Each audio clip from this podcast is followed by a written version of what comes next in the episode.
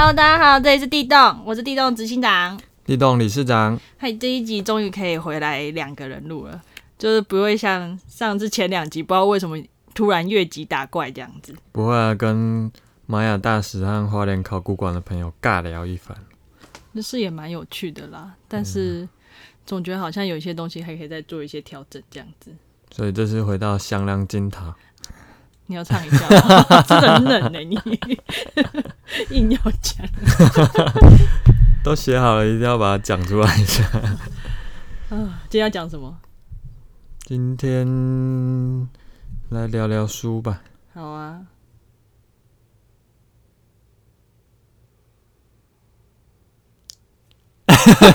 撒谎。这本其实有一点难买耶。当初其实台湾不好买，对台湾不好买，当初看到它它上架，但结果不知道为什么好像卖到缺货的感觉，都订了好久才订到。对，那我们今天要聊这本书是什么呢？让我来念一次它的书名：好的，林来水好野。你可以好好念一本书的书名吗？我觉得没有人听得懂你在念什么。再一次，再一次。人类学好野，嗯，人类学好野这本是由呃香港中文大学人类学系的几位学者一起合著的一本书，这样子。说回人类学，我其实我觉得蛮有趣的，就是前两节的访谈，虽然都是短短的几个小时，嗯，但是就是从回想之后啊，觉得也有种人类学出田野的错觉。就像在田野面访谈对对对对对好像有一点哦。虽然我们没有到玛雅国，但是也访谈了玛雅大使这样，嗯，然后或者是我们直接跑到花莲，然后去看看花莲考古博物馆，然后跟他们聊聊这样子。真的哎，希望大家有人可以再找我们跟跟 一起聊让我们聊。让我们可以再出田野 真的，真的，就最近有没有很怀念出田野的感觉 podcast 作为田野的一种好方式，像可以，也蛮新潮的哎。对啊。好啊，好了，今天不过今天就是真的要用实际的透过一本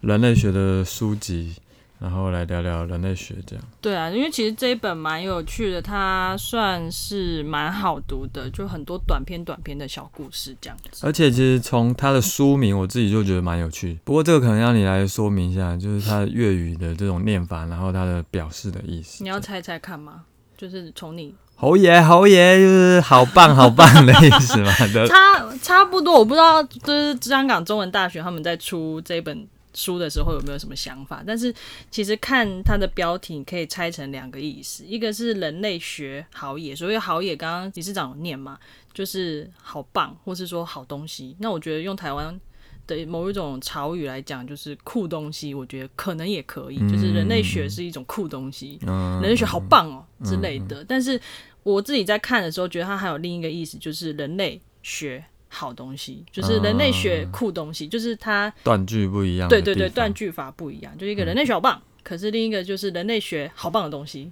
对啊，而且我觉得在接到他的那个书名副标题的时候，好像更能完整呈现出他这本书的意思。对啊，就是你看他的副标，关于人类学的我都想学。关于人类的，哦我都想学。嗯，好，当然不是就讲出了，我觉得这个蛮有趣的，就讲出了人类其实是很多元多样，然后那人类学就是想去学这些多元多样的人、嗯，人类的这些文化事物，这样。他其实在他这本书的那个介绍，他就写到说，人类学是什么？就学人类啊，对啊，对啊，差不多也是这样子。人类的多样性、差异性这样。对，而且其实呃，说到这个学，我都想学，呃，会怎么讲？就是、我都要，对，一个是我都要，小孩子才，嗯，哎、是小孩子，小孩子才做选择。小孩子会选择吗？小孩子不是都不选？可是那句话好像是这样讲，就是什么？哎、小孩才做，哎、是吗？不过不管怎样，我只是要讲说，其实人类学家在进入一个不管是自己熟悉或是陌生的地方的时候，做田野，其实也都是像小孩子或小婴儿一样，嗯，他就是在从头开始去学习，然后去辨认这些人、这些文化是怎么一回事。然后，而且这这个过程、这个辨认、这个学习的过程，其实有时候也是蛮冲突的。嗯那冲突就在于，因为还是带着自己原生的一些熟悉的一些价值观或嗯文化，然后在田野里面边碰撞边学习。执行长是不是也是应该出完田野也有一些经验？你指这个部分呢？其实蛮有的，就是你说白纸，或者说像小婴儿那种感觉。就是我进田野的时候有个想法，就是那时候有突然有点庆幸，就是自己在田野前没有做太多的功课。但不是说进田野前不用做功课，而是说你对于你在田野里面的的某些东西，比如说你的标的目标或者你的目标，你如果一开始带着某一些认识进去的时候，我觉得它反而会。会举框，可能会稍微框住你的想象跟认识的方式。但是其实那时候，因为我完全，这倒也不是说完全对那边没有认识，因为那时候是做北海道神文的嘛。但是我那个时候，其实因为我对北海道背景其实还没有一定，没有没有完全的很透了解透彻这样子。但是我进田野之后，其实我的报道人就带着我，从他的角度带着我去认识所谓的北海道背景、北海道历史。那其实那个那那个瞬间，其实我觉得那是很棒的一件事，就是你你看到他们到底怎么去思考北海道的故事之类这样子。啊，而且这个其实你就算在去之前念再多文献，嗯，他可能跟你实际到现场在那边生活，跟着这些报道人跑来跑去的感触或感受又会不太一样。对啊，就是那其实是一个蛮有趣的过程啊。对，所以其实。所以，我我我觉得每个田野对于人类学家来说都是一个很棒的经验。我们之前有谈过嘛，然后每个人类学家他的田野的的故事也都不一样，经验也不一样，所以变成你你要如果要去看一些关于人类学的相关的书籍的时候，为什么很多都会一直不断的在谈田野？然后为什么人类学家会从他们田野开始谈？这些都其实都就是跟着人类学的训练背景都有关系，这样子。嗯，毕竟人类学学科。很大一部分就是靠田野去撑出来的，嗯，对啊，所以这本书的话，基本上就是围绕在呃几个人类学，呃中香港中文大学人类学系的一些学者还有教授，他们就是自己田野的一些观察，然后它分成大概几个部分这样子。不过其实我们可以从分成几个部分来聊聊这本书啊，就是譬如大家可能一般人都会想，哎，人类学是在研究什么？稍微有一点点知道或一点点概念，是就会觉得哦，就可能就是一种遥远国度里的奇风异俗。但是这本书我我觉得蛮有趣的，它反映出来的就是其实不是这么一回事。人类学的研究范围其实是很广的。那你其实你看它第一部分，它第一部分那个价值的生命社呃社会生命，其实他选的两篇，其实你就可以看到它。你一乍看之下觉得跟人类完全没关系，它一篇是在讲矿山宝石，但是另一篇是在讲台湾的渔渔村渔船，对啊，看起来是完全没有关系，但事实上也就是人这些其实都是人类学学者他们所关注的目标这样子。光看题目可能会觉得好像没有什么关联了，嗯，但其实里面就是他会就是会讲解。会说明到他的这个田野，他的这个研究到底是怎么一回事。嗯，而且其实这本书里面，你看，你像刚才讲到宝石是在巴基斯坦，嗯，然后鱼是台湾的鱼，嗯，那除了这两个之外，他又有研究，又有人他写的是中国的网络成瘾，或者是自闭症，那或者是易知使用者。哦，这超酷的，我第一次看到这题目。对，然后还有所谓的研究幸福这件事，嗯，那当然是从婚姻的角度来研究。那也有从香港的社会服务团体啊，嗯，或者是在香港的义工同性关系，嗯，然后寻求庇护者，或者是旧社区、老社区，那甚至到意大利的咖啡馆里面的华人女性，这个我觉得很有趣。一边是意大利，然后一边就是华人女性，嗯哼，对那其实就凸显出一种，嗯，又冲突，然后又。差异，那但是又相融在一起的一个概念，就是一些你平常可能不太会特别注意到的一些连接的主题，这样子。而且我觉得最重要还有一个就是自己。嗯，对我来说，人类学家除了理解他人之外，很大一部分也是在田野的过程里去理解自己。嗯，所以你在看这本书的时候，也有觉得有看到一些关于研究者自己的东西。我觉我觉得有诶，他们其实都会不时的。在书写的过程里面，把自己带进带出来的，那这也是其实也是比较晚近的人类学的书写才慢慢出现的一种形态。嗯，因为早期的人类学应该就是会强调说要客观、科学，然后就是不能带不能把自己主观的东西带进去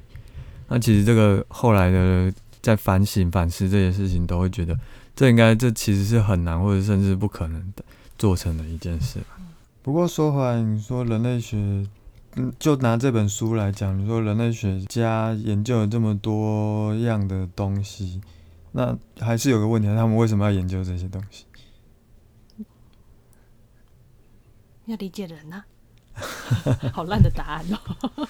我觉得每一个研究者他都有自己想要关注的对象吧。比如说像那一篇，我觉得也蛮有趣，就是呃有一个台湾的研究者嘛，他是做渔村的那一个，他其实他就研究鱼嘛，然后这其实他的他的他的为什么要做这样的研究，其实是跟他自己渔在台湾渔村成长的背景，还有他的作为渔夫的父亲，或者跟他父亲之间的隔阂的这样的。生命经验是有关系，或者是我记得里面还有一篇，他其实是写到上海的老年妇女，呃，他的研究对象是上海的老年妇女。那他他就是在提的问题就是女人如何拥有一段幸福的婚姻，这样。他其实就是也想尝试的理解这些个人的老年妇人之外，其实他背后的还有一些什么历史的原因，然后会与这些亲密关系相互影响。那这个其实可能就是一种他对这个议题，或者他自己身为女性，嗯，对于中国这些妇女，她们怎么思考婚姻、思考幸福的一种可能好奇，那也可能是一种不理解，或者是一种想要把它厘清的一个关怀。这样，其实我觉得在看这一些题目，因为有的时候就是光是看呃，比如说他们做的。做的题就是光是那个题目哈，你可能看会不知道他们在干嘛。但是你边看，除了是看他们的研究的深入跟他们研究的发现之外，其实另一方面，其实你也透过这样研究去理解这个研究者被他的生命经验，就他自己的东西。我觉得那是蛮特别的一个路径。而且其实他们就是人类学在书写的时候，其实我觉得大家都可以当把他这些文章当做在一篇故事来阅读，因为。毕竟我们在写这些内容，我们的研究研究地点或者是田野地、田野报道人的时候，其实我们都会蛮细节式的在描写一些过程，或者是他们的一些背景、所处的地方，或者是场景的描述。其实我们都会把它描述的非常细节。就有的人会觉得很无聊吧？对。但其实你久了之后，你就真的要有耐心啦。就是你那个东西，你阅读堆叠到最后，你就会发现一切所铺陈的都是有它的意义在。对，因为毕竟我们是非非常的从日常或者是琐碎的东西开始切入，去把它铺铺开来，嗯，然后让大家可以知道这我们想要理解的这个对象这些地方到底是怎么一回事。这样。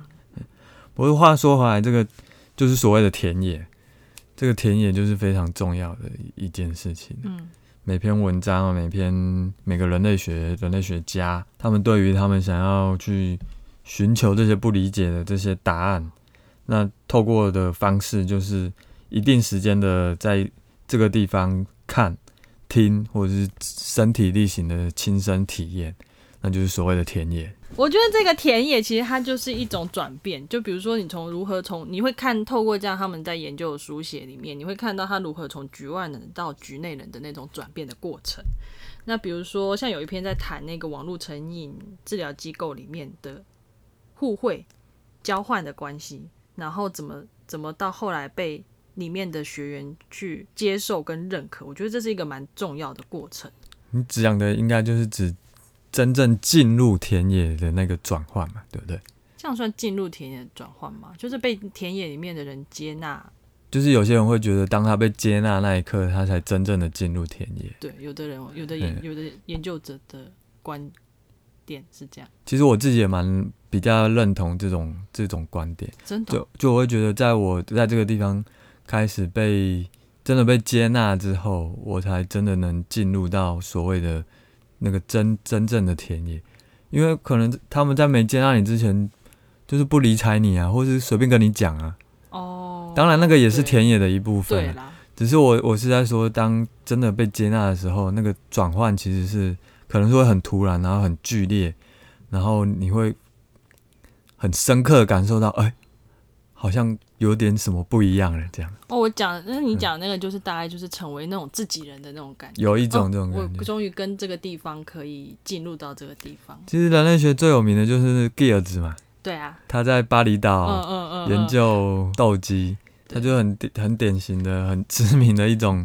因为跟着跟着跑，跟着对跟着那些人一起躲警察绕跑，然后从此以后他就开始被接纳了。但其实还有另一个人类学家，呃，见到鬼那个，哦，那你说的是台湾的人类学家，对对对。中研院民族所刘少华，对对对，见到鬼那个也是很经对对，跟着当地人一起有了遇鬼的经验，然后从此以后就跟当地人那个隔阂感就更加的低，更加的少这样子。对，就是我觉得可能每个研究者，当然不能说每个研究者都有这样的体会，但是这样的这样的时刻，我觉得对于每人类学家的研究来说，都是一个非常难以忘怀的记忆。对，不过像这种比较就是突突发性、突然性，嗯，但其实你要真的进入田野，其实也有可能是你真的待一段时间，然后你可能在过程之中，譬如这这本书里面有一个有一个咖啡馆的那个意大利咖啡馆的，嗯他其实就是开始因为参加这些咖啡馆老板，因为都是华人居多，然后他开始参加这些华人的教会活动，或甚至是跟这些咖啡馆老板或者师傅学着做咖啡，就这样子开始慢慢被咖啡馆老板所接，他或者是顾客所接受，然后愿意跟他有更多的打交道的过程，这样。嗯所以其实人类学家在做田野的时候，其实常常是有不同的身份在里面。好像还蛮多重或者是重重叠在一起。就是你可以这样透过阅读的方式，你就可以看到，一方面是研究者，然后一方面他可能在田野里面他是局内人，但有的时候又是局外人，但有时候又可能没有办法去做分类。对，对我觉得这个其实是蛮有趣的一件事而且。还有蛮有趣的，就是人类学家有时候在田野，常常是可能田野里面有呃不同意见或是敌对双方的时候，他都会把你当做一个聊天或聊八卦的对象。对对对对，就很多你在当地可能当地人不一定听得到的东西，但他愿意去跟你吐露这样子。但不过另外一方面也有也有一些其实是会比较风险比较高，就是譬如人家会觉得哦你是不是来当间谍啦，或者是来调查什么的，嗯，那就是也是有可能会被当成这样。对的。哎、那像这本书里面的这些这几位人类学家，他们有没有讲到或写到他们是怎么进行研究的？这一定有的，这这如果没有的话，就不用出这本书了。像他那个第一篇，其实他就第一篇就讲到他那个当宝石工匠学徒这件事情，他其实就透过他学习宝石切割技术，然后其实他也在这个参与的过程中，其实他也学习到如何去议价。还有所谓的地方礼仪，或是地方的历史故事，以及就是关于宝石或是这件物品背后所连代表的多元价值。嗯，对对，我记得，其实在这篇里面，他去他虽然是所谓研究，好像是研究宝石，嗯但其实因为宝石它后面牵扯的很多，譬如工匠师傅，然后买家卖家，然后又这这些多方的身份，他们又有可能各自不同的族群，那又加上这个宝石。我记得没错，好像是是他们主要一开始比较是来自于阿富汗的普什图，应该是因为政治情势，然后有点像是跑到巴基斯坦，嗯然后也跟着把宝石也一起带到巴基斯坦去了。那宝石好像也经历了这一段旅行，一起到巴基斯坦，然后在巴基斯坦有点类似落地生根一样，嗯然后在巴基斯坦也重新的跟着这些不同的人群，然后再切割买卖的过程里，然后也被重新的再估算了它的一个价值，这样。嗯，就就宝石在这里的价值，好像已经不是只是单纯的所谓的我们那种认识的买卖的市场来决定而已。就是除了我们看到宝石它背后的它所它所赋予的那个所谓的金钱上的经济意义之外，它其实背后连接的更多的是所谓的技术的记忆，然后历史的背景，还有所谓当代的一种地方或地区政治掠夺的那种关系。对，甚至是所谓的伊斯兰教是如何理解宝石这件事情。它其实我觉得这篇写的蛮精彩的，它里面这些东西它都有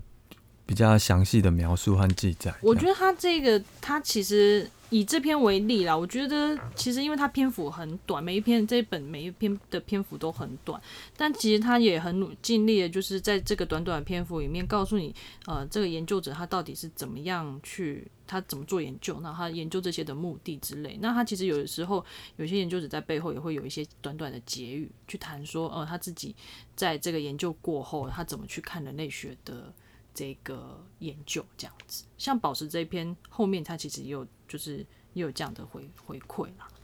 对啊，那像他就说，人类学的精神本质就在于他去批判、去穿过神秘或败物的现表象，看见存在着激励与论证的潜能，就我觉得蛮有趣的啦。嗯，对，就是会觉得是一篇每个每个章节都是一篇故事。对啊，然后带着你去认识不一样的东西。嗯，然后而且他最后写到一段话，我觉得大概会蛮，你可能也会蛮有，因为大家对于就是呃经历过人类学这个过程，我觉得会蛮有感。就是说，他说到人跟时之间的关系，这个全球的移动的这个过程，其实让我们都认识到了世界上不同社群的信仰、欲望、理论还有价值，以及他们如何与资本主义过程的。交缠的这个过程，我觉得他他谈这个交缠，其实我觉得是就是可以去蛮体现，就是人类学，就是当你看到人类学家在研究物的时候，他其实想要去谈的是物背后所连接，就是人所赋予的那一些意义的网络这样子。其实这样讲就会让我想起来，常常都会有人说，哎，人类学。的研究常常都不给出一个答案，没有答案，对，好像常常让人很多人觉得很烦。那我问了你这么多，那你你只告诉我这些故事，那到底答案有没有一个答案这样的？好，但是人类学好像就是就是没办法告诉你一个确确切的答案。没有啊，就是我觉得看这本书，你也不会觉得没有办法。透过他们的研究得到一个答案，但是就是你可以透过他们的书写还有眼睛去看到一段历程，我觉得那个是比较重要的东西。就是你可能可以更对于这些，譬如像巴基斯坦或者宝石，有了更深或是更不一样的认识和理解。对，嗯，那你所谓要问的那个答案，可能会在更久之后。它才会慢慢的 浮现，一一步一步的浮现出来。但我觉得宝石这个就是一个，对啊，你看大家都会觉得宝石就是个光鲜亮丽然后高价的东西，但是其实你你透过这样研究的时候，你就可以看到不一样的东的连接嘛，对啊。另外一方面，我不知道你有没有注意到书里面，其实当然不没有太太深入的描写，但是其实也有稍微写到所谓的性别在田野这件事情的一个差异。但是主要写出来的比较都是女性，哎呦，还是我看的不够认真，还是没有特别注意这一块，我好像没有特别 focus 到女性别这件事情。不过说起来蛮有趣，因为刚好你是女性，然后我是男性，嗯，然后其实，在田野里，其实常常没有注意到这个性别的差异的，反而比较是我啊，真的吗？你那时候，因为其实男性就是也真的很不好意思，男性真的还是比较具有某些的特权。然后，譬如有有可能有些场合或者什么有些事情，嗯，通常都比较允许男性可以去做。那可能刚好你的田野或是你的经验来说是这样吧？可能也是刚好对。但我想讲的是，这本书里面其实有几位女性，就她就特别写到女性在做人类学田野的时候的一些。感受或是一些经历是什么？嗯，我如果你要说性别的话，我比较有印象的是，他有一篇讲那个幸福婚姻的，嗯，就是他就谈到女性报道人，就是对于同为女性，他就是去，就是去跟他讲述什么样的婚姻才是一个幸福的样子，这样子。对对对，没错，这个就是里这这几篇里面特别有在讲性别这件事，嗯，尤其就是所谓的中国老一代的女性，嗯，那她。当他是被放置在一个现代的社会里的时候，他其实交缠又出现了，一个传统，一个现代，他的一种交缠的过程里面，那其实又又去不断的推的这个这个妇女，那他要怎么到底要怎么思考这个婚姻或者是幸福这件事，其实对他来说也是一个很复杂的一个过程，嗯，而且也没有一个说正确或错误的观念，就是你看到的是。大家不同的背景的人，他们怎么去理解这些对观念这样子？又或者是说，哎，我记得，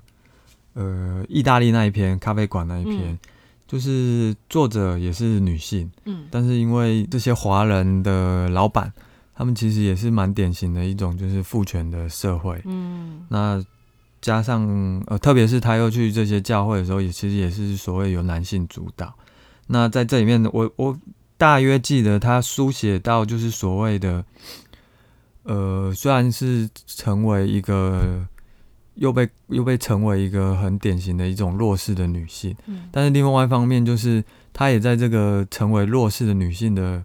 一个过程里面，她也被了这个男性的权威所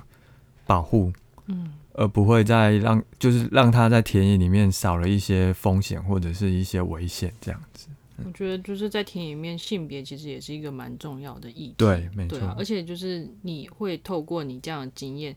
跟碰撞，你才有的时候你一般在你的普一日常生活里面不一定会发现到所谓的性别的差异，但是你进到田野里面的时候，也会跟着田野里面的经验与遭遇，然后更让你去反思，就是田野里面性别的问题这样子。对啊。但我不知道你怎么看的啊、就是说，你看，就是他每一篇就这样短短的，很快写完，所以我不知道你会不会觉得有一种不够看不够的感觉。其实还好诶，他每一篇其实都有交代出他的开头，嗯然后就是他为什么要做这个研究，然后他的过程、他的故事是什么，然后以及他最后的一些想法或者是结论是什么。我觉得他都其实都有，虽然少，但是都有去交交代清楚了。嗯，我自己有时候看的时候会有点意犹未尽的感觉。就是很它篇幅稍微短一点点，然后你就会其实有一点会引你你，因为它其实后面会有一些它的呃书呃书目，就是参考文献之类的，然后可能也会谈到作者自己的文章，我觉得就会有一点想要引领你再多 follow 某某一个你感兴趣的作者这样子，嗯，嗯，就有点像摘要式的感觉，但是整体来看，就是其实我觉得这十二篇的文章，其实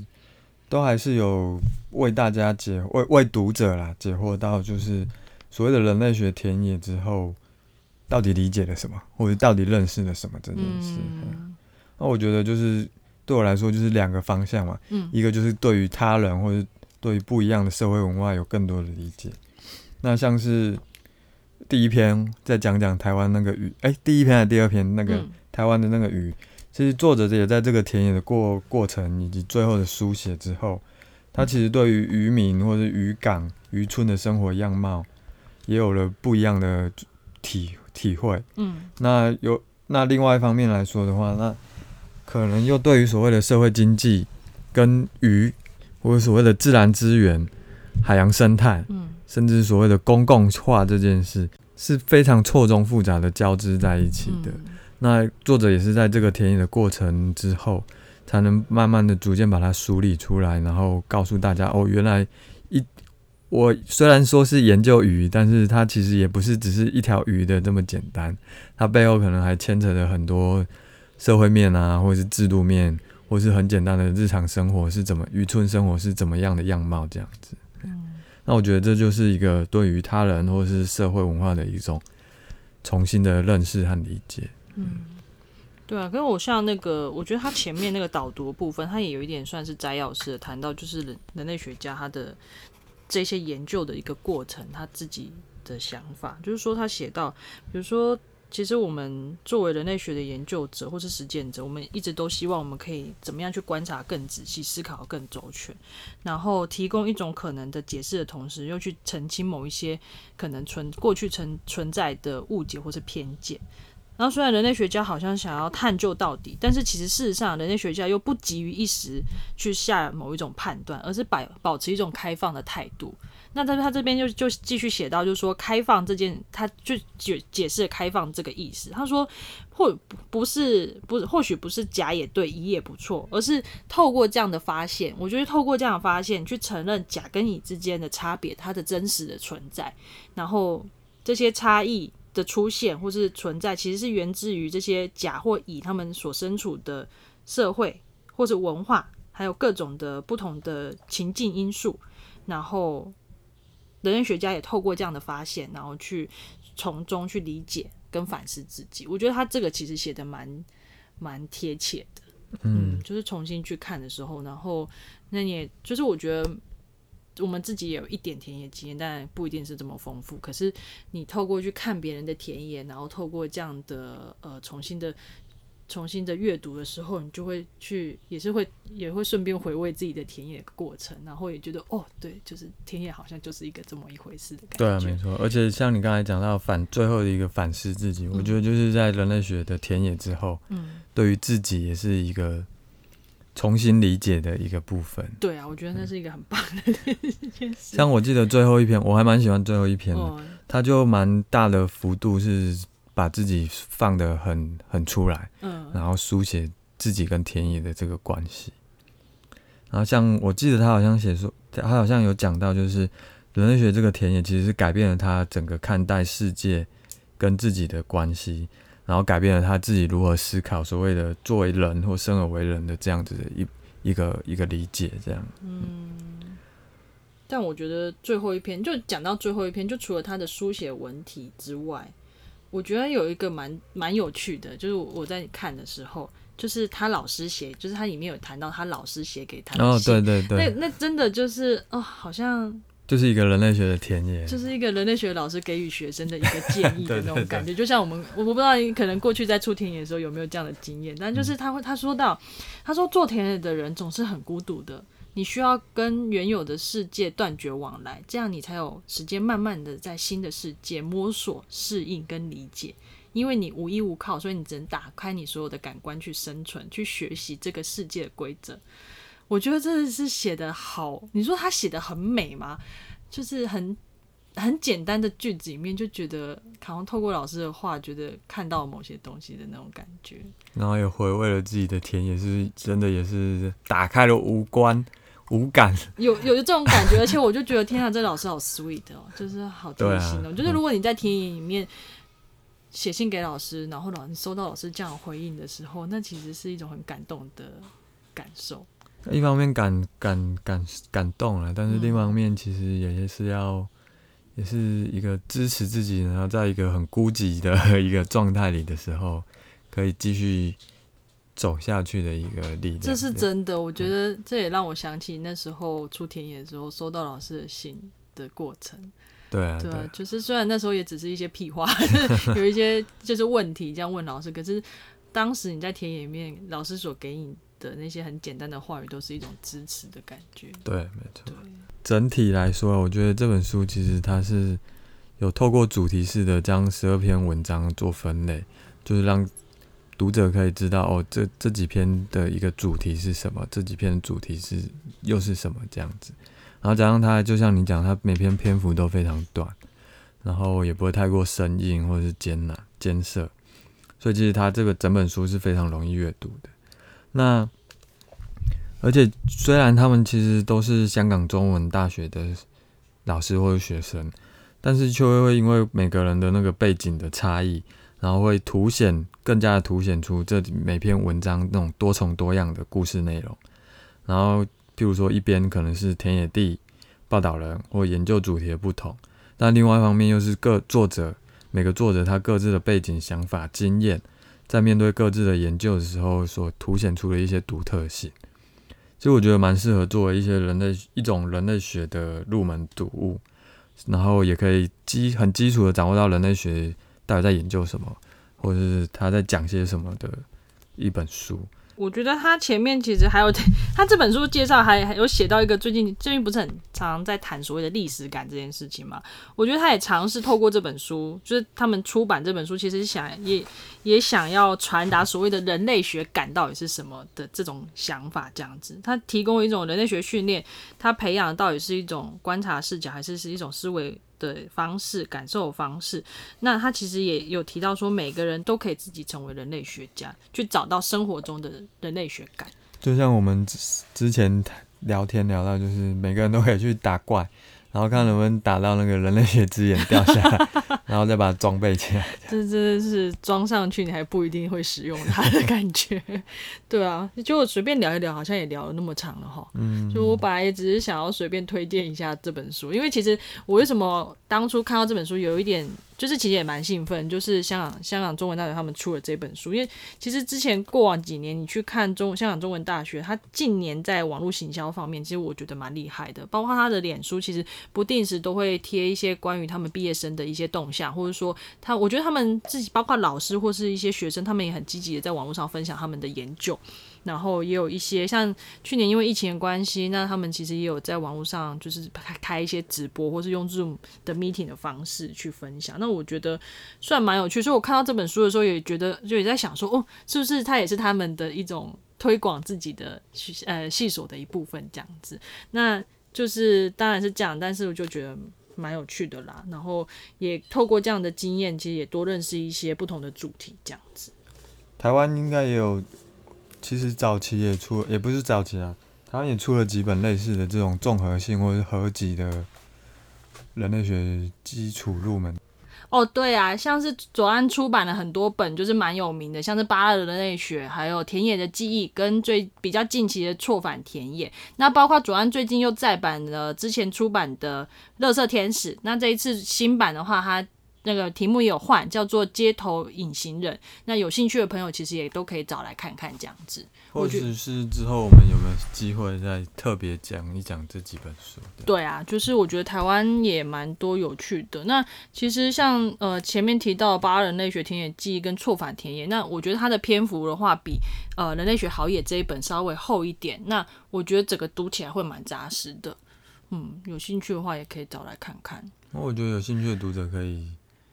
台湾的和香港的都念过，然后再来比较看看，或许会体会出另一番风味。对啊，我觉得有兴有机会的话做这样的比较，但也没有一定要比较啦，只是说就是念完，然后也可以就是稍微就是回味一下两本的，就是一些不同，这样我觉得也也不错。对啊，大概是这样。那今天这一集大概就到这边了，希望这样的介绍大家还会觉得有趣，然后希望也也希望之后还有机会介绍更多不同有趣的书，这样子。嗯，希望大家听完之后会想找这本《人类学好野》来看一看。人类学好野，人类学好野。算了，我们还是结束吧。好，今天就到这啦，谢谢大家，拜拜。